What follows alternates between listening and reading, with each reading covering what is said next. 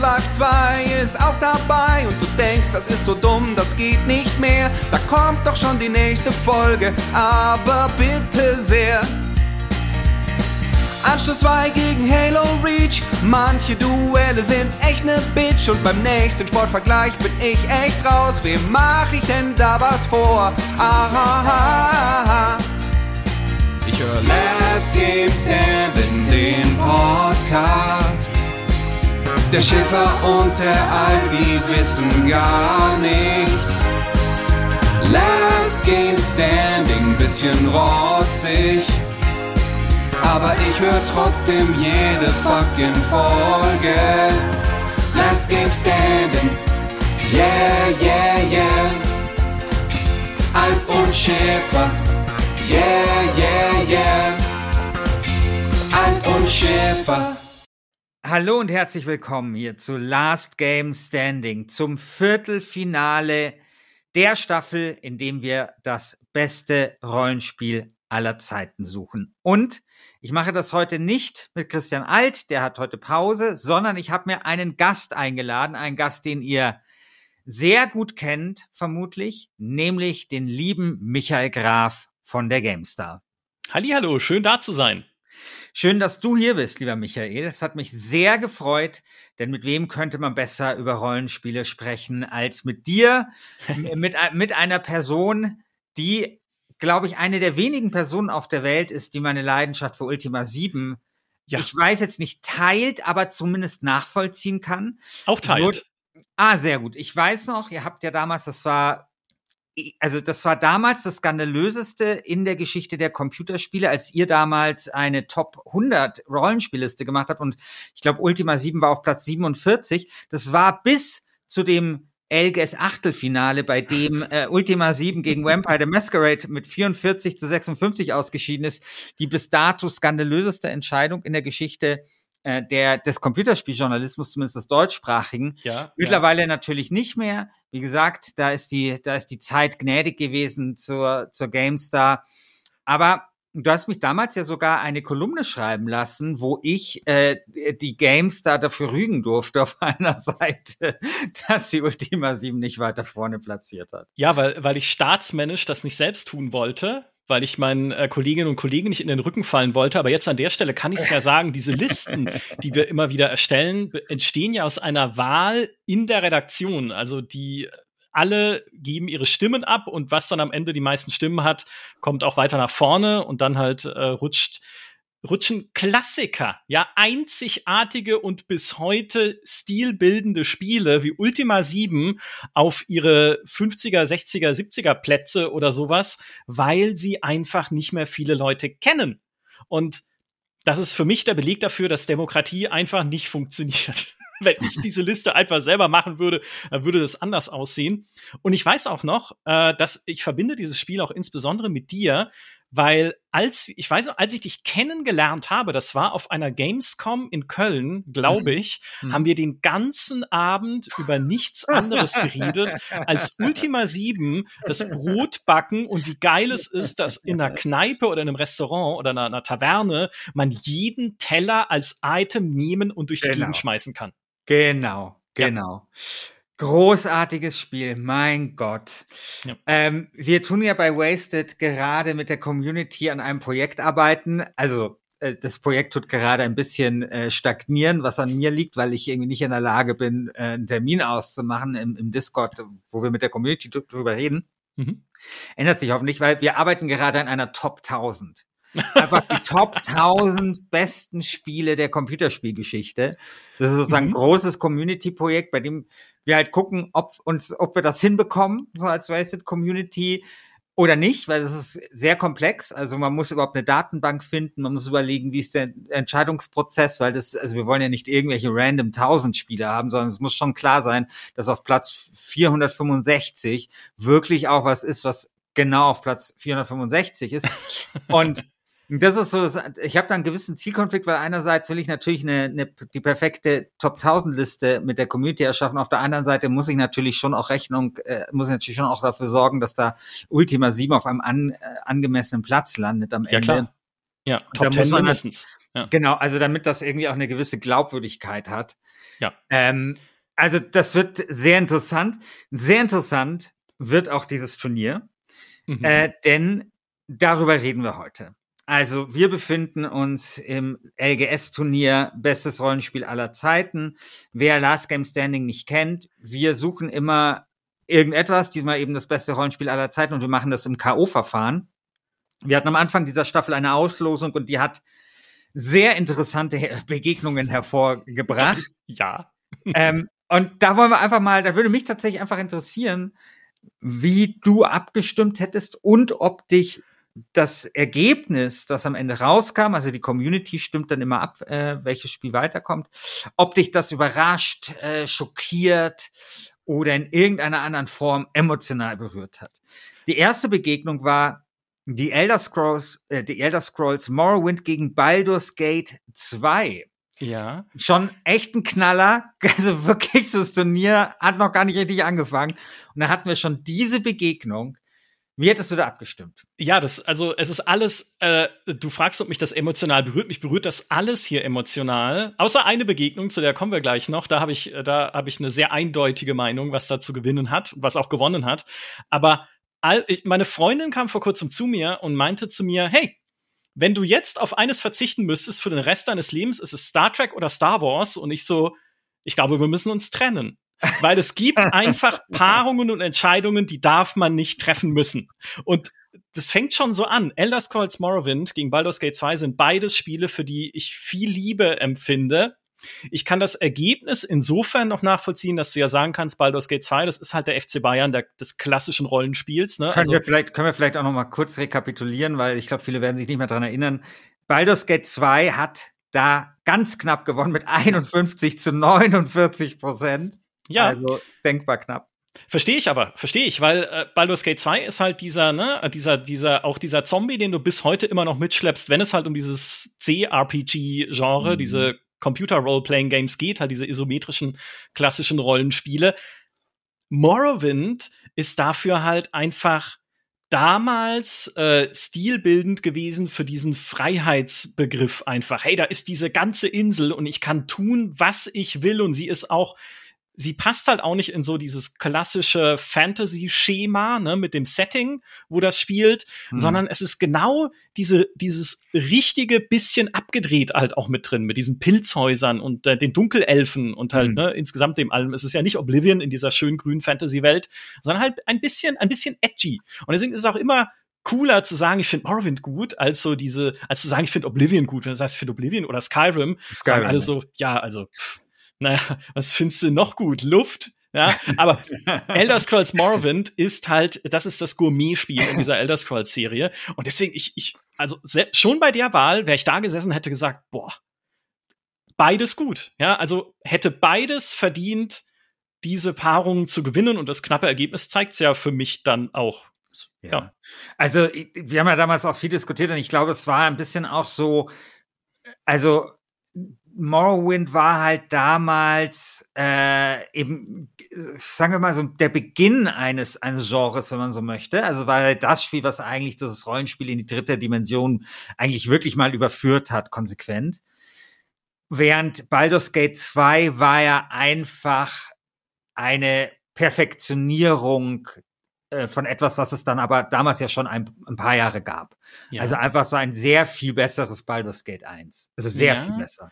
Also ich, ich, ich würde sagen, Baldur's Gate 2 hat trotzdem, also auch da, ne, für alle, die dafür gestimmt haben, kann ich gut verstehen, weil Baldur's Gate 2 ist halt eine, eine riesige Schachtel voller Dinge, an die du dich einfach erinnerst, bis hin zu dieser genialen Quest, wo du eine andere, jüngere Gruppe von Menschen triffst, die auch die Welt retten wollen und zu dir aufschauen als äh, großem Helden oder Heldin, je nachdem, was du halt spielst, und sagen, bitte, bitte lehre uns, bitte gib uns eine Aufgabe. Und dann kannst du denen halt eine total, ich weiß nicht mehr genau, was so eine total belanglose Quest geben und sie losschicken auf diesen, auf diesen idiotischen Botengang. Und sie sind halt, sie sind wahnsinnig stolz darauf, weil du es getan hast. Und ich meine, solche Sachen hat Morrowind nicht. Ne? Morrowind mhm. hat halt, hat viel, viel viel Offenheit, viel Welterkunden, viel, hey cool, da drüben ist eine Dwemer-Ruine. Ich weiß weder, was die Dwemer sind, noch was ich da überhaupt soll, aber ich will sie mir anschauen, weil sie cool ausschaut mit ihrem Steampunk-Gerätschaften. Aber Baldur's Gate hat einfach, was Storytelling angeht und was so dieses, das, dieses Narrative angeht, halt dann doch noch mal irgendwie ein bisschen die Nase vorn. Hast du Baldur's Gate 3 schon gespielt im Early Access? Nein, nein, das, äh, nee, extra nicht. Nee, ich, äh, das, mein Glück ist, dass es viele Kollegen gibt, die das schon freiwillig machen, weil ich extra sage, ich hebe es mir auf, bis ich es komplett so spielen kann, wie es auch gedacht ist. Genauso mache ich das auch. Genauso ja. mache ich das auch. Also, weil dazu ist mir diese Serie einfach zu wichtig. Richtig. Ich will dann nichts Halbgares haben. Das muss, das muss sitzen. Ja, ja. Ja, und äh, von, von, äh, von, dem, von einem neuen Elder Scrolls ähm, gibt ja bisher auch nur seit ein paar Jahren den, diesen 20-sekündigen Trailer, ne? Ja, das ist wohl leider richtig und darauf werden wir auch wahrscheinlich noch zig Jahre warten dürfen. Ich bin mal gespannt auf Starfield einfach. Das ist ja jetzt das neue Bethesda-Rollenspiel, was im Weltraum spielt und alles im Weltraum ist zehn Prozent besser als alles, was nicht im Weltraum ist. Das ist als Homeworld- und Stellaris-Fan muss ich diese Meinung vertreten. Und ich also man weiß ja noch gar nicht, was es ist. Ne? Auch da gibt's ja bisher jetzt äh, nur einen Trailer, äh, wo dieses Raumschiff halt gestartet wird. Aber ich habe mir schon immer ein gutes Sci-Fi-Space-Rollenspiel gewünscht. Die Outer Worlds war ja auch sowas in die Richtung, aber halt doch mhm. begrenzter und kompakter. Mhm. Und ich wollte schon immer so dieses, ja, so ein bisschen Rollenspiel haben, was dieses Star Trek-Gefühl rüberbringt, dieser Aufbruch in neue Welten. Hm. ich weiß nicht, ob Starfield das ist, aber ich, ich hoffe es ein bisschen. Ja? Das hoffe ich auch. Also ich, es ist mein meist erwartetes Spiel des Jahres und es ist ein Jahr, in dem ich auf viele Spiele sehr intensiv warte. Ja. Also wie zum Beispiel Baldur's Gate, äh, Darkest Dungeon und so äh, zwei. Das habe ich natürlich auch noch nicht gespielt, weil auch das möchte ich nicht durch mir durch so einen halbfertigen Early Access kaputt machen lassen. Ja, und wir hängen ja alle immer noch in der 150. Stunde in Elden Ring fest. Also genau. da reden wir gleich noch mal über Elden Ring. Oh ja. Ähm, kommen wir aber zur zweiten Begegnung. Candybox 2, nominiert von Christian Alt, Fallout New Vegas äh, gegen Fallout New Vegas. Fallout New Vegas ist seiner Favoritenrolle, die ich ihm in dieser Begegnung durchaus attestieren würde, gerecht geworden, hat Candybox 2 mit 77 zu 23 nach Hause geschickt ja. in die Box. Ja, äh, völlig zu Recht. Das ist die eine Begegnung, bei der ich sage, da war es für mich nicht mal ansatzweise knapp, weil Candybox, ne, also nix dagegen, super charmant, sehr kreativ, auch diese Zeichensatzgeschichte äh, natürlich so ein, ein bisschen nostalgisch äh, verbrämt. Aber hallo, Fallout New Vegas. Also, da gibt's doch keine Diskussion. Allein das Kannibalen-Casino hätte Candybox nach Hause geschickt und dann ist ja noch viel mehr Spiel drumrum. Also, das das ist, und, und Caesar, ja, der beste, oder zumindest einer der besten Charaktere der Rollenspielgeschichte. Dieses Gespräch, was du mit ihm haben kannst, wenn er seine, seine ganzen Verbrechen und seine, seine Autokratie begründet, und zwar so vernünftig, dass du denkst, eigentlich hat er recht. eigentlich ist das, eigentlich ist das doch der Weg, den man gehen muss in so einer Apokalypse. Ah, Moment mal, aber er ist ja ein mordender, äh, ja, er lässt alle Leute umbringen, die halt ihm im Weg stehen. Aber ja, allein dafür hat Bal äh, Baldur's Gate, sag ich schon, New Vegas diesen, diesen Sieg verdient. Daraus ergibt sich jetzt dann die Begegnung äh, in diesem Viertelfinale. Baldur's Gate 2 gegen Fallout New Vegas. Und wow. das ist, ja, also, ja. ja. ja. Das wird das ist sehr also, interessant. Finde ich auch. Da habe ich auch keinen klaren Favoriten jetzt, den ich, bei dem ich direkt sagen würde, der muss, der muss sich durchsetzen. Mhm. Das ist wirklich so eine, wem, wem bringst du mehr, vielleicht so eine sehr persönliche Sache, ne? Wem bringst du mehr Liebe entgegen einfach mhm. in deiner eigenen Gaming-Historie? Also welches Spiel hat dich, hat dich mehr gebannt? Mhm. Ich würde sagen, mich haben beide gleich hm. gefesselt zu dem Zeitpunkt, als ich sie gespielt habe. Ist echt, ist echt knifflig. Also ich glaube, ich sehe, also ich glaube, ich würde am Ende vermutlich doch für Fallout New Vegas stimmen, ja. weil das vielleicht auch das unperfekt oder das unvollendetere Meisterwerk ist. Das ja. war ja das, was so am Anfang verbackt war, wo die, glaube ich, auch weniger Geld bekommen haben, aber was ja einfach finde ich in dieser in dieser ganzen Fallout Serie, die ich einfach unglaublich liebe, und ich, ich liebe dieses Szenario. Das ist das Einzige, was nochmal zehn Prozent besser ist als Science Fiction, das ja wiederum zehn Prozent besser ist als Fantasy, ist halt für mich dieses Fallout-Szenario. Ich liebe das sehr und das ja. war einfach das Spiel, was das eigentlich perf am, am perfektesten für mich verstanden und ausgenutzt hat. Deswegen glaube ich, würde ich Fallout New Vegas wahrscheinlich nach, nach langem Hin und Her überlegen, den vorzugeben. Aber wer glaubst du denn, wird es denn gewinnen? Also, ich meine, wir können das ja hier beeinflussen, ne? Dafür sind wir ja da. Äh, also, ich würde tippen, dass, dass New Vegas gewinnt aus den, diesem Underdog-Gedanken heraus, hm. gerade gesagt hast. Ne? Weil Baldur's Gate gewinnt doch immer. Jede Rollenspiel-Hitliste, die irgendjemand aufstellt, ist Baldur's Gate vorne mit dabei. Völlig zu Recht natürlich. Der Witcher 3. ja, da kommen wir noch hin. Das, das wird da, noch mal, da, da werde ich dir, genau, das, das wird noch mal eine ganz eigene Nummer. Aber ja, Baldur's Gate ist aber trotzdem, ne, es war riesig, es war so viel drin, es hat auch mhm. so viel Wert, einfach noch mal gespielt zu werden, wo ich bei mhm. Fallout jetzt sagen würde, müsste nicht, ne, bei ja. New Vegas. Ja. Ähm, also, das ist schlechter gealtert.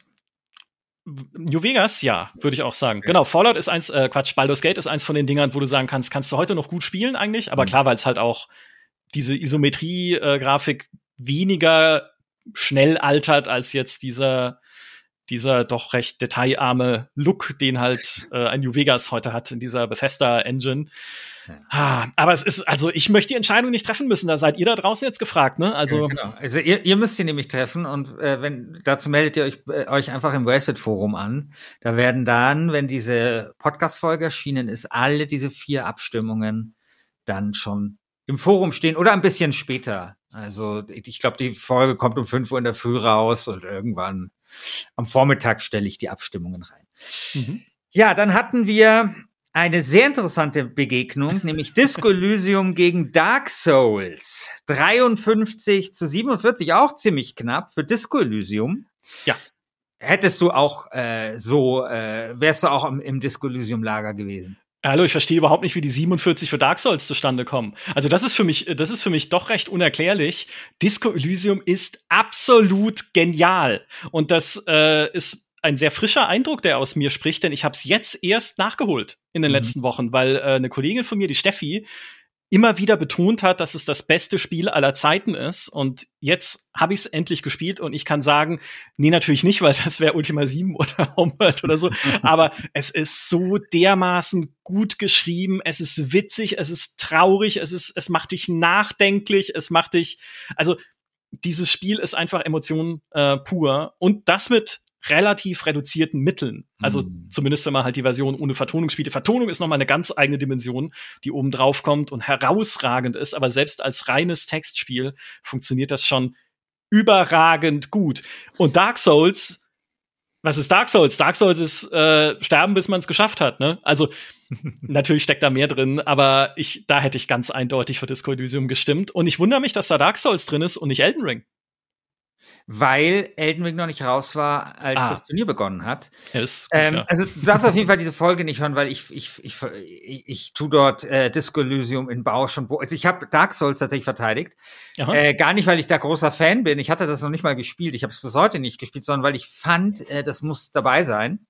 Mhm. Und ich gesagt habe, okay, es geht um die Glaubwürdigkeit dieses Podcasts. Man kann nicht nur das nehmen, was man geil findet. Man muss halt auch das nehmen, wo, wo man sagt, okay, objektiv und bla bla bla. Deswegen habe ich Dark Souls verteidigt und ich glaube Disco Elysium als ähm, sehr, sehr prätentiöses Gymnasiastenspiel hingestellt. Okay. Ähm, ja, Elden Ring war noch nicht raus, als das Turnier begonnen hat, deswegen konnte es nicht teilnehmen. Aber das wäre natürlich die Frage, wenn da jetzt nicht Dark Souls stehen würde, sondern Elden Ring, wie hättest du dann abgestimmt? Äh, trotzdem für Disco Elysium. Einfach, weil dieser, weil das eher das verkörpert, was ich mir unter einem Rollenspiel vorstelle, aber das jetzt wieder ganz persönlich gesprochen. Mhm indem ich mich ja, ich setze mich ja da ultimativ viel mit meinem eigenen Charakter auseinander mhm. und mit dem, mit der Figur, die ich verkörpere, indem ich ja Selbstgespräche führe das halbe Spiel lang mit mir selbst und mit meinen Eigenschaften, mit meinen Attributen, mit meinem Unterbewussten und so. Also mehr kann ich mich mit einer Figur nicht beschäftigen. The Witcher 3 ist Puppentheater dagegen. Ja? Mhm. Und äh, Elden Ring beziehungsweise Dark Souls, äh, ich habe das auch gerade ein bisschen übertrieben, was Dark Souls oder jetzt halt ein Elden Ring halt äh, auszeichnet ist, außer dass Elden Ring das beste Level-Design hat, das ich seit langem gesehen habe in dieser Open World, zumindest über weite Strecken, ist ja äh, der, der Etienne Gardet hat es neulich schön gesagt bei uns im GameStar-Podcast, die Gravitas, die das Spiel dadurch hat, dass es dir einfach nichts schenkt. Hm. Weil du, selbst wenn du später als hochgezüchtete Figur noch durch eine Gegend voller läppischer Gnome reitest, kann es dir halt passieren, dass wenn du nicht aufpasst, eins von den Scheißviechern dir trotzdem so eine reinbrezelt, dass du stirbst. Hm. Und das macht wirklich jeden Schritt in diesem Spiel bis zum Schluss, es sei denn, du bist halt dann völlig überlevelt, das ist ja das Schöne an Elden Ring, dass es dir mehr erlaubt, dich einfach zu überleveln und woanders hinzugehen durch die offene Welt, als in Dark Souls, das zwar auch offen ist, aber nicht so offen natürlich wie die Open World äh, von Elden Ring. Wenn du aber nicht völlig überlevelt bist, dann hast du Puls bis zum Schluss. Selbst mhm. wenn du in irgendeinen dummen Dungeon gehst, guckst du erstmal, hängt da was an der Decke? Steht da was in der Ecke? Okay, da hinten ist noch eine Ecke, schaue ich da mal. Okay, bevor ich einen Schritt weitergehe, ist da eine Bodenplatte, eine Falle? Okay, nee. Dann gehe ich in den Raum, ah, fuck, hab einen Gegner übersehen, bin tot. Ne? Mhm. Und diese, das, man muss das erlebt haben. Ich habe auch nie gedacht, ich habe vor Elden Ring auch keins dieser Souls-Likes äh, erstens gemocht, weil ich keinen Frust mag und auch nicht viel gespielt. Aber es verleiht diesem Spiel einfach so eine, ja, Gravitas finde ich ist das richtige Wort. Es fühlt sich mhm. alles noch mal bedeutsamer an, was du machst, obwohl ja die ganzen Tugenden des klassischen Rollenspiels, Dialog, Charakter, Story hat's zwar, aber sehr kryptisch erzählt, Quests hat's mhm. auch, aber die musste, also da reitest du einfach dran vorbei in den allermeisten Fällen. Ähm, jetzt auf Elden Ring bezogen, aber in Dark Souls spielt das ja jetzt auch nicht die allergrößte Rolle. Ähm, all die sind ja gar nicht drin. Mhm. Also ähm, oder nur sehr rudimentär drin, sondern was da ja eher der Rollenspielaspekt ist, ist einfach den Charakter so zu entwickeln, wie du halt einfach gerne mhm. spielen möchtest und den hochzuzüchten und dich immer mächtiger zu fühlen. Ähm, ja, long story short, Disco Elysium völlig zurecht gewonnen, äh, aber durchaus Dark Souls, also da bin ich dann doch bei dir ein, ein Contender, die man dabei haben muss. Mhm. Glaubst du, dass Elden Ring Chancen auf den Turniersieg gehabt hätte? Ich hoffe nicht. Ich hoffe nicht, weil dafür ist es dann doch, was diesen klassischen Rollenspielaspekt angeht, den ich gerade erwähnt habe, zu schwach. Hm. Das merken wir auch bei uns. Also, wie gesagt, das Spiel ist herausragend. Wir haben ja auch gesagt, bei der GameStars ist ein Meisterwerk und dabei würde ich bleiben, was einfach Weltdesign und dieses Entdeckergefühl angeht, was ja beispielsweise auch ein Ultima 7 hatte damals. Ne? Wir ja. reiten halt durch eine Welt, beziehungsweise damals laufen mit einer Gruppe durch eine Welt und freuen uns wie ein Schnitzel darüber, irgendwas Neues zu finden, da wieder ein Dungeon, irgendeine Geheimtür durch Zufall entdeckt zu haben oder irgendeinen, irgendeinen Weg auch gefunden zu haben an den Ort, von dem man vor 20 Stunden dachte, wie komme ich da überhaupt hin? Ne, da mhm. oben ist irgendwie ein Tempel, wie komme ich denn da hin? Oh, 20 Stunden später finde ich den Weg und wie geil ist das? Mhm. Ja, ähm, ich würde aber trotzdem sagen, wenn man so, wenn das, das ist ja eine Rollenspielliste, ne? Und es, es gibt, was so dieses, dieses Rollenspielige angeht, würde ich persönlich sagen, intensivere Sachen. Mhm. Also ich glaube, das ist das Beste, was man über Elden Ring äh, sagen kann, dass es halt äh, wieder ein bisschen dieses Ultima 7 Gefühl äh, zurückbringt. Und tatsächlich hoffe ich mir, dass das äh, Spiel aufgrund des Erfolgs, den es jetzt kommerziell und auch bei den KritikerInnen hatte, dass das tatsächlich einfach dafür sorgt, dass die Open Worlds wieder ein bisschen interessanter werden. Ja. ja? Also das ist, glaube ich, der große Verdienst und ich finde, du hast ja diesen Ultima 7 Vergleich auch bei euch im Podcast gebracht, als ihr über Elden Ring gesprochen habt und ich finde ihn absolut berechtigt. Ja. ja, da sind wir auch schon beim Thema. Äh, Ultima 7 gegen Vampire the Masquerade. Ultima 7 oh. verliert mit 44 zu 56, allerdings gegen, naja, halt schon Vampire the Masquerade Bloodlines, ja. Wo ich aber schon sage, dagegen darf man auch mal, also darf man schon verlieren, oder? Ja, an einem schlechten Tag verlierst du gegen den genau. Bloodlines, das stimmt. Genau, ja. genau. Ah, aber das ist auch so ein Ding, ey, ich möchte mich nicht entscheiden müssen. Bloodlines, so ein fantastisches Spiel. Muss man aber sagen, lässt sehr nach in den letzten 20 Minuten. Also da, da merkst du deutlich, dass sie irgendwie nur noch Zeit gefüllt haben bei dem Ding. Ähm, Aber, aber trotzdem, also bei aller Liebe zu Ultima 7, es ist, äh, es ist verschmerzbar und okay, da Bloodlines zu wählen. Vielleicht auch aus der Hoffnung heraus, dass wir, weißt du, äh, ich würde es mal so sehen. Ich würde mir nicht wünschen, dass Richard Garriott noch mal ein Ultima macht, weil dann ist es ein MMO mit NFTs und ich habe keine Lust mehr auf diesem Planeten zu leben. Dann würde ich eher sagen, hey, bitte Paradox bringt Bloodlines 2, was ja auch große Probleme hatte in der mhm. Entwicklung, bringt das zu einem guten Ende, weil das hat es so verdient, einfach zu existieren weil auch mhm. da dieser, der Humor, der in diesem Setting alleine steckt. Allein der Gedanke, dass du, wenn du es als Malkavianer spielst, ja nochmal den Director's Cut der Absurdität erlebst, weil deine komplette Realität ja verzerrt wird durch diese, durch dieses Vampirfolge, durch diesen Vampir-Clan, den du da wählst, weil der halt einfach, ähm, ja, äh, bisschen verrückt ist, ne, und die Umgebung anders wahrnimmt als die anderen Clans. Wie genial ist denn das alles? Der Streit mit dem Stoppschild ist eine der all-time besten Szenen überhaupt der Videospielgeschichte. Wenn auch nur eine kleine, aber trotzdem, ne, sowas bleibt dir im Gedächtnis. Also insofern okay, äh, trotzdem, ne, Ultima 7, es, es, es war immerhin im Achtelfinale. Das muss man, also, ne, das ist ja auch, das ist ja auch schon was. Ja, und im Viertelfinale tritt an Disco Elysium dann gegen Vampire the Masquerade Bloodlines 2. Alter, Tja, tja, tja, tja, tja. Das ist, äh, das ist echt nicht, Sehr das ist echt nicht okay, ne? Sehr, also ich, ich entscheide mich für Vampire, muss ich sagen. Ich, echt? Äh, ja, ja. Äh, mir, mir ist Disco Elysium tatsächlich zu verlabert.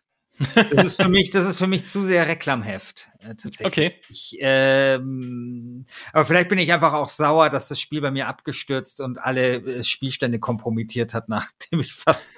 Oh. aber egal. ähm, ja, aber wie würdest, wie entscheidest du dich? Da würde ich Disco Elysium wählen, weil das ist äh, äh, nur um dir zu widersprechen eigentlich. Nee, also es ist, da würde ich sa tatsächlich sagen, Disco Elysium ist halt einfach, wenn wir sagen, diese Liste oder diese die Liste, aber das das Halbfinale soll ein bisschen ein bisschen bunter gemischt sein, mhm. ne, ein bisschen durchsetzter sein zwischen dem klassischeren Rollenspiel und dem dem Spiel, das zeigt, dass es auch anders geht. Ne? Disco Elysium ist ja mhm. da schon ein bisschen ne, mit seiner Textlastigkeit und der du hast ja auch kaum Kämpfe in dem Spiel oder keine richtigen Kämpfe, sondern halt eher den Kampf mit dir selbst, mit deinem Alkoholismus, mit den ähm, ja, verschiedenen Dämonen, die dein, de, die dein Charakter da in sich trägt. Das ist, das ist noch mal was, was Besonderes, mhm. finde ich. Und hätte es dann auch verdient, sich in der letzten Runde der vier noch mal behaupten zu dürfen gegen Fallout oder Baldur's Gate. oh Gott. naja, also Disco Elysium hat fünfmal bei uns den Gürtel geholt. Ja in seinem Format. Ja gut, also, das, das ist aber dann auch schon, äh, da musst du aber auch sagen, okay, dann, dann muss es vielleicht nicht nochmal. Ne? Das, ja, das wusste ich nicht. Ja, ja. Aber, ja, ja, klar. Ja gut, wobei, das war ja, ähm, also damals gab es ja den, wer, wer hat den Gürtel noch nicht so lange als Format. Das ist, weißt du, wie so, wie so die Schalke äh, Meisterschaften, die, die Schalke im Dritten Reich gewonnen hat. Das ist einfach nichts, also ist halt so die Frage, wie, wie viel ist das so, wie viel ist das heute noch wert? Mhm. Ja, aber ähm, ja, also ich glaube, heute ist es schwieriger, den Gürtel zu verteidigen, als das vielleicht damals der Fall war. Wobei, naja, wobei Disco Elysium ist halt ein Ausnahmespiel und vielleicht erzähle ich hier einfach auch nur gerade totalen Unsinn und diese ganzen fünf Gürtel waren berechtigt. Schwer zu sagen. Ähm, auf jeden Fall fünf, äh, fünfmaliger Gürtel, ups, auf jeden Fall fünfmaliger Gürtelgewinner und damit auf jeden Fall einer der Top-Favoriten, würde ich sagen, in diesem Turnier. Ja. Ja, gut, auf den, auf den finalen Sieg, da sind ja dann noch mal ganz andere Paarungen, über die wir äh, am Schluss oder über die ihr dann ja, auch noch über, sprechen müsst. Ne? Genau. Aber, ja, genau. Das, das, da sind schon noch ein paar Hochkaräter im Turnier, würde ich sagen.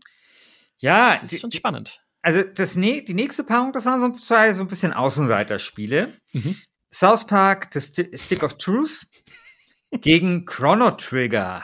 Chrono Trigger konnte sich knapp mit 52 zu 48 durchsetzen und konnte damit die Fahne des JRPGs hochhalten. Ja, aber das verstehe ich auch nicht, dass es so knapp ist. Weil, hallo, das ist so eindeutig Chrono Trigger, ähm, wenn, man, wenn man sich die beiden Spiele anguckt. Ich meine, South Park, Stick of Truth, äh, Stab der Wahrheit hieß es ja, glaube ich, im Deutschen. Das war äh, das war fantastisch witzig und auch und eklig natürlich, wie es sich gehört für South Park und widerwärtig und halt alles, alles, was South Park ausmacht, perfekt eingefangen mit dem Ding. Äh, plus die coolen Taktikkämpfe, also die fand ich auch immer ganz unterhaltsam mhm. eigentlich, so von ja. der Spielmechanik her.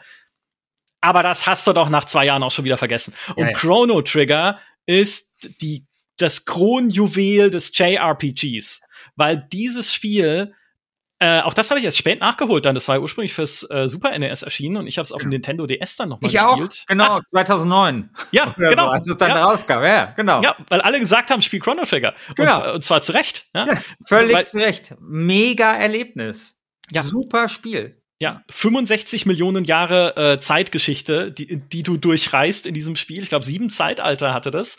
Und wie genial sind halt diese ganzen Wechselwirkungen, die du in dieser Zeit immer wieder anstellen kannst. Ich liebe ja Zeitreisegeschichten sowieso und du kannst ja dann an verschiedenen Punkten in dieser Zeitlinie die Handlung verändern oder auch nur Details verändern, je nachdem, was du machst. Also in Familiengeschichten eingreifen. Du kannst ja sogar selbst bestimmen, wann du die eigentliche große böse Bedrohung äh, angehen willst und den Endkampf bestreiten willst, weil du musst das Spiel überhaupt nicht komplett durchspielen. Du kannst einfach an einer bestimmten Stelle sagen, okay, jetzt, ich fühle mich mächtig genug, jetzt lass da, lass da mal in den Kampf ziehen. Und je nachdem, wann du das machst und was du vorher in welcher Reihenfolge gemacht hast in den verschiedenen Zeitaltern, ändert sich halt das Ende. Und das Ding hat zwölf bis 15 Enden, je nach Zählweise. Und in einem davon ist das Beste von allen, beherrschen dann die Echsenmenschen die Erde, weil du in der Urzeit versäumt hast, dich um diese Echsenmenschen-Geschichte zu kümmern. Mhm. Aber das ist dann halt dein Ende. Ja, du hast den Echsenmenschen zur Dominanz verholfen. Das ist ein fantastisches Spiel. Absolut. Kommen wir zu dem äh, zu, zu, auch zwei sehr fantastischen Spielen. Eieiei. Nämlich ja. The Witcher 3 gegen Gothic 2. Das war eine deutliche Angelegenheit für, das muss man so sagen, für den Top-Favoriten Witcher 3. 60 zu 40 gegen Gothic 2. Boah. Das, die Paarung habt ihr doch nur eingebaut, um äh, gegen die GameStar Community, weil das die beiden Rollenspiele sind, die auf der GameStar unsterblich sind. Also The Witcher 3 und Gothic 2 können wir wahrscheinlich in zehn Jahren noch aus dem Hut ziehen, immer dann, wenn uns nichts anderes einfällt, weil das Themen sind, Spiele sind, die Leute immer noch berühren und über die sie immer irgendwas lesen, sehen oder hören wollen. Also die beiden gegeneinander antreten zu lassen, das ist schon, also das ist wieder Star Trek gegen Star Wars, muss ich ja. sagen. Und da, es überrascht mich aber auch, dass da The Witcher äh, mit so einem deutlichen Abstand gewinnt, hm. weil ja, ich meine, wir kennen die Qualitäten von äh, The Witcher, was irgendwie Charaktere und Open World und irgendwie äh, auch die Geschichte angeht und sowas. Aber Gothic, das war halt, also für ja, seine es, Zeit. Aber es war, ne? aber es war. Ja, du musst halt immer dieses für seine Zeit. Ja, genau, das, das, das habe ich, hab ich versucht, Christian Alt zu erklären, hat er nicht verstanden. Ja. Ja, ja ist also, knifflig. Also auch, aber ich würde aber trotzdem argumentieren, auch ein Gothic kannst du heute noch spielen, wenn du die Augen zumachst. Das sieht halt wirklich fürchterlich hat aus. Hat er gemacht für euch, oder? Äh, nicht für uns. Er hat es ah, bei okay. The Pod gemacht, aber er hat ah, auch mit okay. mir drüber gesprochen, in was spielst du so. Ah, okay. Genau. Ähm, aber es war Gothic 1, was er nachgeholt genau. hat. Ich glaube, Gothic 2 liegt noch auf seinem äh, Pile of Shame. Äh, Gothic 2 ist halt einfach wegweisend, was so, was so lebendige Welten angeht. Und zwar in der Hinsicht auch besser als The Witcher 3. Ich habe mir ja, ja schon, ähm, ja. ich habe ja selbst die, die Witcher-Entwickler schon brüskiert in unserem Podcast, als ich damals äh, ich hatte ja einen Test geschrieben, diese Welt ist nicht lebendig und es sind nur genau. Kulissen, wo ja. dann der Philipp Weber meinte, Questdesigner bei CD Projekt, das stimmt überhaupt nicht. Ich habe da auch Tagesabläufe eingebaut für ein paar Leute und das hat er wirklich. Also man kann sie finden, aber es, aber doch nicht wie in Gothic, Philipp. Natürlich nicht, nicht. Wie in Gothic. Natürlich nicht. Das war genau das, was wir in dieser Folge diskutiert haben, wo ich versucht, Christian Alt versucht habe zu erklären, was der Unterschied ist zwischen einer lebendigen Welt und einer Kulissenwelt, wie sie halt ja. The Witcher hat.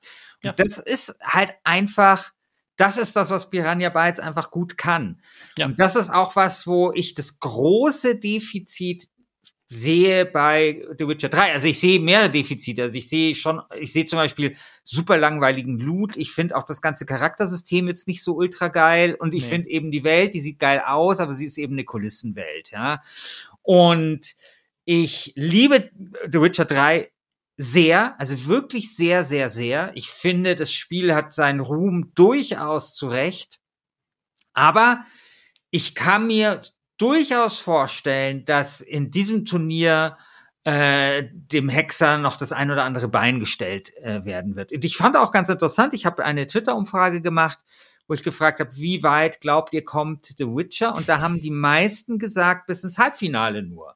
Mhm. Also es waren dann nur so, ich glaube, 15, 20 Prozent, die gesagt haben, The Witcher holt das Ding. Und das finde ich für ein Spiel, das ja bei der GameStar regelmäßig irgendwie Spiel des Jahres oder was weiß ich was irgendwie wird, alles. In, seinen, in seinen verschiedenen Versionen, aber auch bei Last Game Standing zum besten Spiel des Jahrzehnts gekürt worden ist. Übrigens im Finalduell gegen äh, Fallout New Vegas, äh, finde ich, äh, dass ich diesen Satz jetzt beenden muss, bei dem ich jetzt aber nicht mehr genau weiß, wie ich ihn angefangen habe und es deswegen jetzt nicht kann. Ja. Egal. So. Ja. Auf jeden das, Fall, das, das, das ist noch nicht, also ich würde sagen, der Drops ist noch nicht gelutscht. Ich glaube, The Witcher 3 kann stolpern und die Frage ist, stolpert The Witcher 3 jetzt vielleicht schon im Viertelfinale gegen Chrono Trigger? Ich glaube nicht. Ich glaube nicht, wenn ich mir das knappe Ergebnis von Chrono Trigger gegen ja. South Park anschaue, muss ich fast befürchten, dass einfach viele Leute Chrono Trigger nicht kennen. Genau. Oder nicht gut genug kennen oder sich anschauen und denken, ja, das sieht halt aus wie so ein typisches JRPG. Das kann ja, ne, also ist halt so typisch JRPG-mäßig, genau. weil da gibt's ja auch diesen Froschritter und hey, ein Spiel mit einem Froschritter kann ja nicht ernst zu nehmen sein. Falsch! Ja, falsch. Es ist ganz fantastisch. Ähm, aber wenn ich mir dagegen halt die Strahlkraft von The Witcher anschaue, das ja hier schon einen äh, überzogen hohen Sieg gegen Gothic eingefahren hat in der ersten Runde oder beziehungsweise im Achtelfinale. Ich glaube fast, es wird sich durchsetzen. Und es ist ja auch okay. Ne? Also Witcher bei all seinen Schwächen, die es nun mal hat, ich würde jederzeit mitgehen, wenn jemand sagt, und das habe ich selber schon gesagt, deswegen fällt es mir so leicht, das gehört zu den besten Spielen des Jahrzehnts. Definitiv.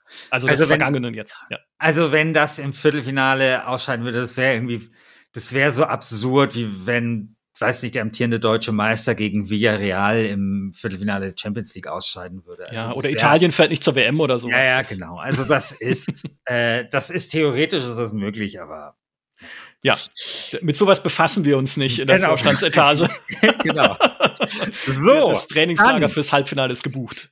Dann kommt für mich die Begegnung, wo mich das Ergebnis am meisten überrascht hat, muss ich sagen. Ah, mhm. Nämlich Divinity Originals sind zwei gegen Deus Ex. Divinity Originals sind zwei, gewinnt mit 55 zu 45, lag sehr lange zurück und hat dann irgendwie am letzten Tag äh, hat sich das dann um 180 Grad gedreht leider zu meinem äh, Bedauern, weil ich habe Deus Ex verteidigt mhm. und ähm, ja also wie hättest du da abgestimmt? Puh, ah ja, schwierig. Also ich muss ich muss bei Divinity immer den Disclaimer mitschicken ich habe das nie viel gespielt, mhm. weil mir das zu langatmig ist mit seinen Rundenkämpfen, weil ich bin in Rollenspielen ein großer Gegner von rundenbasierten mhm. Kämpfen, weil sie sich zu sehr ziehen bei Gegnern, die du eigentlich in einem Echtzeitkampf äh, äh, in Sekunden wegwischen würdest, in Baldur's Gate oder so. Mhm. Deswegen, das war mir dann zu zäh in Teilen. Aber was Divinity natürlich hat, sind diese ganzen wundervollen Wechselwirkungen mit deinem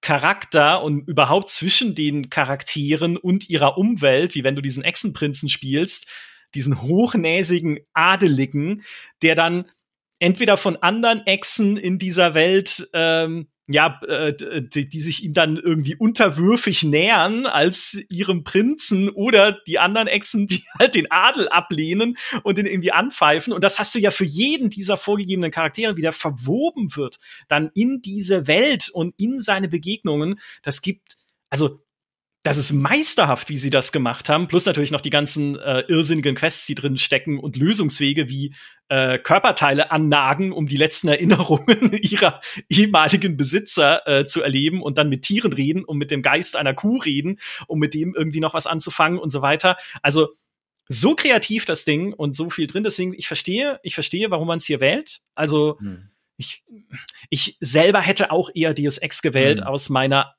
eigenen Spielegeschichte heraus. Weil ja. auch Deus, Deus Ex war halt damals, das war auch so ein Ding, von dem hast du eigentlich nichts erwartet. Ne? Mhm. Weil die, das ist halt, ja, der, der Shooter, den jetzt halt der Warren Spector macht, okay, Warren Spector, den muss man einfach lieben und vergöttern sowieso für alles, was er mit Ultimate System Shock gemacht hat. Aber ja, und, also das haben wir damals halt gesehen und gesagt, mein Bruder und ich so, ja, könnte man halt mal spielen, wenn wir es, wenn wir es mhm. irgendwie in die Finger kriegen. Und dann haben wir es in die Finger gekriegt und es ist Gott dieses mhm. Spiel, was es aufbaut an Szenario, diese Verschwörungsgeschichten, dieses, ne, der, der spielbare Dan Brown-Roman, aber in gut. Mhm. Und Ah, ich, es hätte knapper sein müssen für mein mhm. Gewissen. Ne? Also 45 zu äh, 55 zu 45 finde ich schon zu deutlich. Zehn Punkte Abstand. Auch da hätte ich mir eher so 49, 51 vorgestellt. Aber mhm. dann schon eher in Richtung Divinity mhm. ausgehend. Ja. ja.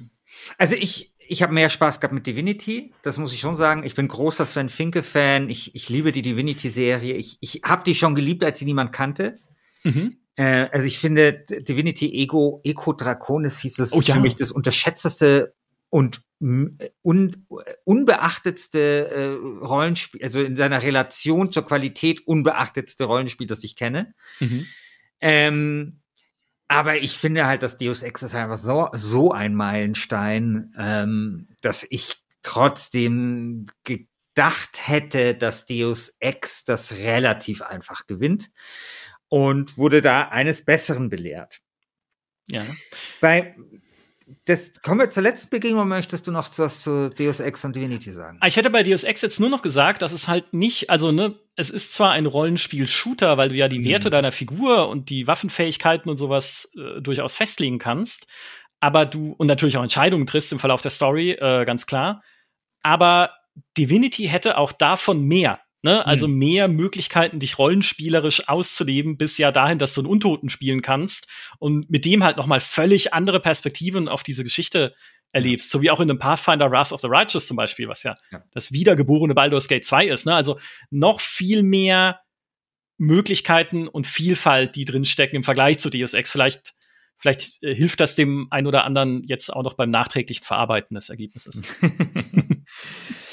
Kommen wir zur letzten Begegnung, die ultra knapp ausgegangen ist. Eine Stimme Unterschied und es war tatsächlich so, dass Christian Alt, ich glaube, das erste Mal in seiner LGS-Karriere nicht für das Spiel gestimmt hat, das er verteidigt hat. Er hat Star Wars Knights of the Old Republic verteidigt und hat quasi mit seiner Stimme äh, den Ausschlag gegeben, dass Planescape Torment aber gewonnen hat, was mm. ein, finde ich, sehr edler Zug ist. Sehr mhm. edler Zug da zu sagen, okay, ich, äh, ich, ich, ich, ich kann nicht anders.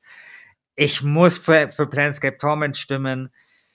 Das war auch die harmonischste Folge in der Last Game Standing äh, Geschichte, weil wir uns, weil wir beide nicht das Spiel des anderen kaputt machen konnten, weil wir beide Spiele einfach so großartig finden. Mhm.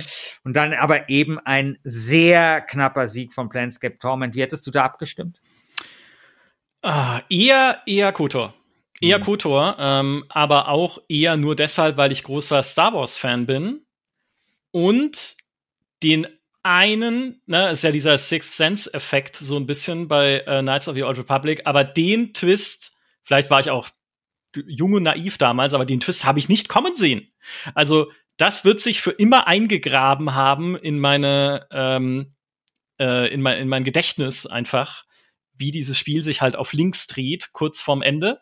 Mhm. Äh, plus, äh, ich habe versehentlich das böse Ende gewählt. Das hatte ich schon ein paar Mal bei uns im Podcast erzählt, weil man ja am Ende die, die Sternenschmiede entweder äh, zerstören kann, dieses, diese Raumstation, die unendlich große Raumflotten produzieren kann, oder man kann sagen, ich nutze sie, um eine Flotte zu produzieren, die dieser Galaxis den Frieden endlich bringt. Und ich so, ist doch eine gute Idee der Galaxis den Frieden bringen mit, mit Waffen. Was kann denn da schiefgehen? Oh, ich bin Sith. Tja, aber damit lebe ich jetzt, ne? Das ist mein kanonisches Ende von KOTOR. Ähm, insofern da äh, ganz viel, ganz viel persönliche Liebe drin, aber muss auch sagen, Planescape ist halt einfach Gott, was, was wiederum auch Kreativität und Setting und Ideen angeht. Ich meine, die schwangere Seitengasse. Hm. Wer, wer, kommt auf sowas, Colin McCoom? Ne? Also was, was, was, was musst du alles rauchen, ähm, um die Ideen zu haben, die in dem Spiel drin stecken. Deswegen, also, ich, ich verstehe auch da, dass es so knapp geworden ist. Das ist echt ist schwierig. Im Viertelfinale, jetzt kommt das Duell Divinity Original Alter. 2 gegen Planescape Torment. Ist nicht okay. Ist nicht okay. Das, sind, das ist auch wieder so eine Paarung, wo es eigentlich, wo man eigentlich sagen müsste, wir schütteln die Hände und gehen beide vom Platz. Hey, weil es nicht okay ist, dass einer gewinnt ein paar, das nächste Mal tun wir einfach ein paar Nieten mit reinmischen. Das, das, das verlangt einem zu viel ab. Ja, das ist richtig. Das ist wirklich, ey. oh Gott. Ah. Das, das nächste Mal mischen wir einfach nochmal Ultima 8 oder sowas rein. Einfach damit wenigstens ein paar Entscheidungen klar, klar ja. sind. Ah. Ja. Einfach eine Wahl, die ich nicht treffen möchte. Es ist, also. Aber du musst. Ja, also. okay, wenn ich, wenn ich muss, wenn ich muss, wenn du mich festnageln möchtest auf eins, dann würde ich sagen Divinity. Hm. Okay. Weil mir Divinity mehr erlaubt, mit meiner eigenen Figur zu spielen. zumindest. Also auch bei der Charaktererstellung mit dem, was ich wähle, was ich dann auch noch mal vielleicht neu ausprobieren kann, wenn ich wieder von vorne anfange. Nicht, dass Planescape nicht auch viele coole Sachen hätte, die man immer wieder ausprobieren und neu machen kann. Allein schon dieser Quatsch, dass, wie war das, wenn du oft genug lügst, dass dein äh, äh, über deinen Namen lügst und den falschen Namen sagst, dann manifestiert er sich irgendwann als Figur in der Welt und du kannst halt mit diesem Namen, mit dieser Figur halt dann reden und sie weiß gar nicht, warum sie da ist, aber irgendwie verbindet sie etwas mit dir. Super gut. Mhm. Aber aber dann ne, meine Abneigung gegen rundenbasierte Kämpfe äh, hin oder her, dann wäre ich doch eher bei äh, Divinity und an Leichen knabbern und mit Tieren sprechen. Wenn wir jetzt den oberen, die obere Hälfte ähm, Teil, also wenn wir jetzt quasi uns die obere Hälfte anschauen des Turnierbaums und die untere Hälfte, welche findest du stärker? Also ich sag jetzt die vier Spiele von oben, nämlich mhm. Baldur's Gate 2, Fallout New Vegas, Disco Elysium, Vampire the Masquerade Bloodlines. Das ist die obere Hälfte. Untere Hälfte ist Chrono Trigger, Witcher 3, Divinity, Original Sins 2 und Planescape Torment. Boah. Welches stärker?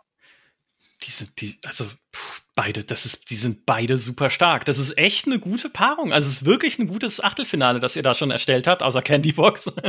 ähm, aber also jetzt so mal, jetzt, wenn ich mich entscheiden muss, dann würde ich sagen, ist die zweite stärker.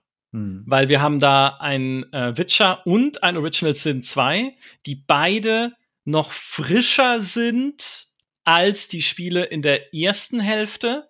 Da ist das frischeste Disco Elysium, aber das haben wir jetzt ja schon etabliert. Das gewinnt zu oft und ist deshalb nicht mehr wählbar. die anderen Sachen sind einfach älter und dadurch vielleicht ein bisschen verblasster schon in manchen Erinnerungen. Und es ist halt immer, ne, Witcher ist, ist immer dieses Damoklesschwert über jeder Abstimmung, also mindestens über jeder Abstimmung, die wir bei der GameStar machen, vielleicht ist es hier dann anders. Du denkst, am Ende, wenn Leute, wenn Leute nichts kennen, dann stimmen sie immer für The Witcher, mm. weil es immer die sichere Wette ist, mm. weil es immer auch einfach gut ist, sehr gut mm. sogar. Deswegen würde ich sagen, die Witcher, die Witcher-Gruppe hat für mich ein leichtes Übergewicht, aber es, es ist wirklich nur leicht, nur wenn ich es muss. Ich glaube, dass für The Witcher im Halbfinale Endstation sein wird. Da hat sich's dann ausgehext und zwar gegen Planscape Torment. Das ist, das ist meine Prognose für den weiteren Turnierverlauf. Echt? Aber das kann dann nur aus so einem, aus diesem Underdog kann sein. Äh, Gedanken ja, ja, wieder das, raus sein. Das, ne? das, das, kann, das kann sein. Das kann ja. schon sein.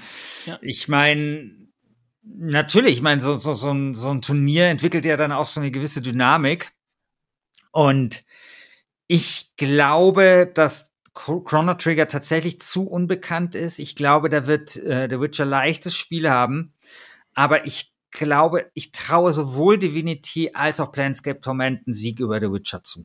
Okay, also ich würde mitgehen, dass in der ersten Gruppe mit Baldur's Gate, Fallout New Vegas, Disco Elysium und äh, Bloodlines ist für mich kein klarer Underdog dabei. Nee. Ja, da, das, da würde ich mitgehen. Ne? Da ist kein Spiel dabei, von dem ich denke, eigentlich müsste es jetzt, wenn man das äh, Leute auf der Straße fragt, äh, dann kennen sie sie eh alle nicht, aber dann, dann müsste das eindeutig verlieren. Nee, das ist in der zweiten dann schon anders. Ne? Das ist richtig. Ja, Genau. Also beim in der ersten Hälfte, ich meine, das ist echt die Frage. Also ich sehe Disco Elysium würde ich die höchsten Chancen attestieren. Das haben viele Leute gespielt, viele Leute, die Rollenspiele auch lieben. Das ist hochgeschätzt, hochverehrt. Das ist auch immer noch im Gespräch. Es kommt ja jetzt eine TV-Serie oder so dazu und so weiter. Also ja, da, da glaube ich, da, also Disco-Lösung ist noch unglaublich frisch und agil. Mhm. Ähm, ich weiß nicht, also ich, ich habe jetzt vorhin gesagt, ich würde für Fallout New Vegas stimmen, aber ich glaube, dass vielleicht eher Baldur's Gate 2 sich durchsetzen könnte, wobei ich weiß es nicht. Also musst du, ja, man muss halt ein bisschen, da musst du, musst du ein bisschen äh, deine Community lesen lernen. Ja, ja. Sind das eher so, aber die bisherigen Abstimmungsergebnisse deuten ja darauf hin, sind das eher die klassischen Rollenspiel-Fans, ne? Mhm. Wollt ihr Isometrie und ganz viel Story und Inhalt? Das ist mhm. ja auch immer die Stärke dieser Spiele.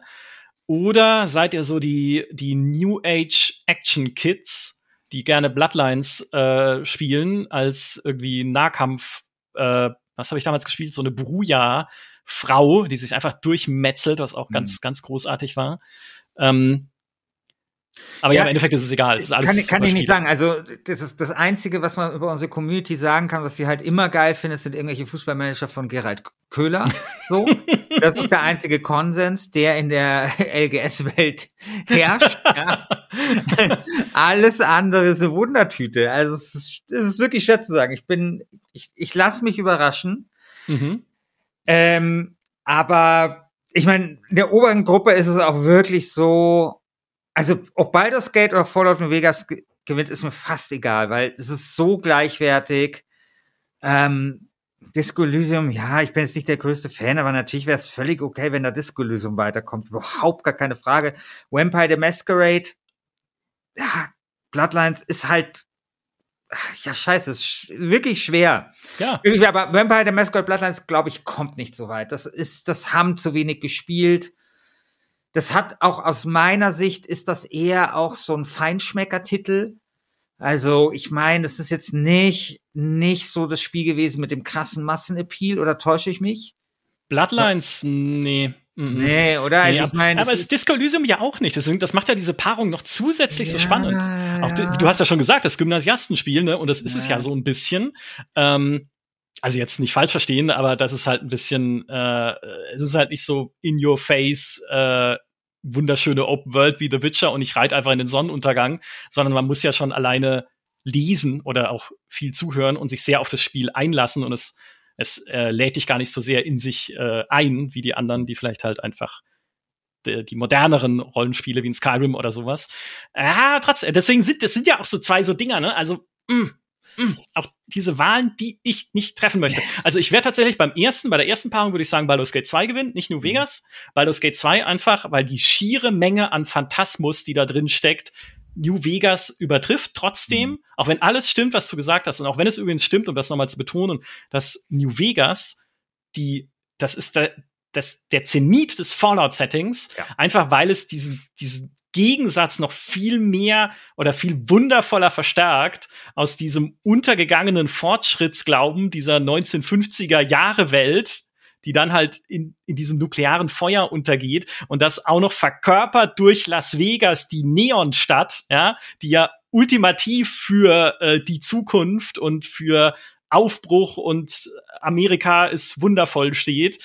Ähm, und die dann untergehen zu lassen und ihre Ruinen zu zeigen, in der dann äh, Gule andere Menschen essen, das ist halt, das ist halt absolut großartig. Aber trotzdem, Baldur's Gate 2 ist halt, ist halt für sich eine, ein so großes Ding. Und ich meine, du bist der Sohn eines Gottes, was will man denn mehr? glaube, ich glaube, da bin ich eher bei Baldur's Gate. Disco Elysium gegen Bloodlines ist tatsächlich, das ist eher dann, das wäre das Underdog-Duell, aber das sind zwei, zwei sehr sehr, sehr mächtige Underdogs. Hm. Ich glaube, dann bin ich aber auch eher bei Disco Elysium. Ich, ich glaube schon, auch weil Bloodlines halt am Ende so schwächelt. Das hm. hat's leider ein bisschen, hm. ja, also ich will nicht sagen ruiniert, weil das ist nicht so, ähm, aber deswegen habe ich zum Beispiel keine Lust mehr, Bloodlines komplett durchzuspielen. Hm. Also ich würde es bis kurz vor Ende, ne, bevor halt so diese letzte sehr sehr lineare, kampflastige oder schleichlastige Passage. Bevor das losgeht, würde ich es liebend gerne jetzt einfach sofort nochmal anfangen und nochmal spielen. Aber dann, der Schluss ist dann ein bisschen Arbeit. Vielleicht, vielleicht wird ihn das am Ende das Halbfinale kosten. Die werden sich ärgern. Die werden sagen, die, ja. mein Gott, hätten wir damals vor 15 Jahren uns ein bisschen mehr Mühe gegeben, hätten wir damals schon gewusst, dass, es auch, dass wir irgendwann hier im Halbfinale, im Viertelfinale von Last Game Standing stehen werden, um Kampf ums beste Rollenspiel, dann hätten wir noch mal äh, hätten wir, hätten wir noch mal die letzte Meile, wären wir dann noch mal gegangen. Ja, also, also Troika, Troika vor diesem Bankrott noch mal aufgerafft, genau. einfach und gesagt, komm, wir arbeiten jetzt noch mal, lass uns einfach jetzt noch mal zwei Monate ohne Gehalt diese letzten Level einfach fertig kloppen, weil genau. wir können diese Schmach nicht ertragen in 15 Jahren.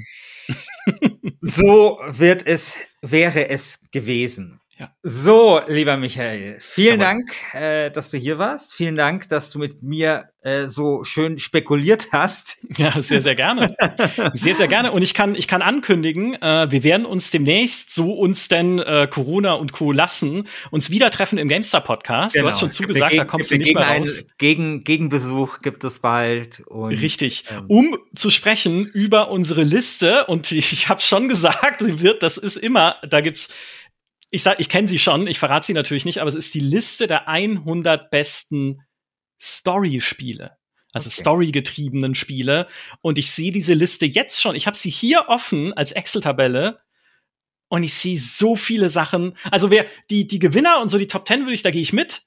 Aber danach sehe ich so vieles, wo ich einfach sagen muss, wer, wer wählt, wer, was sind das eigentlich für Leute in der GameStar-Redaktion? Und ich bin super gespannt, was du dazu sagst, und das, ja. das werden wir dann diskutieren. Ja, ich auch. Also es war ja die erste LGS-Staffel, war ja beste Story.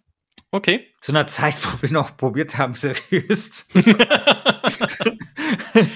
Wenn man so die ersten zwei Folgen oder so hat.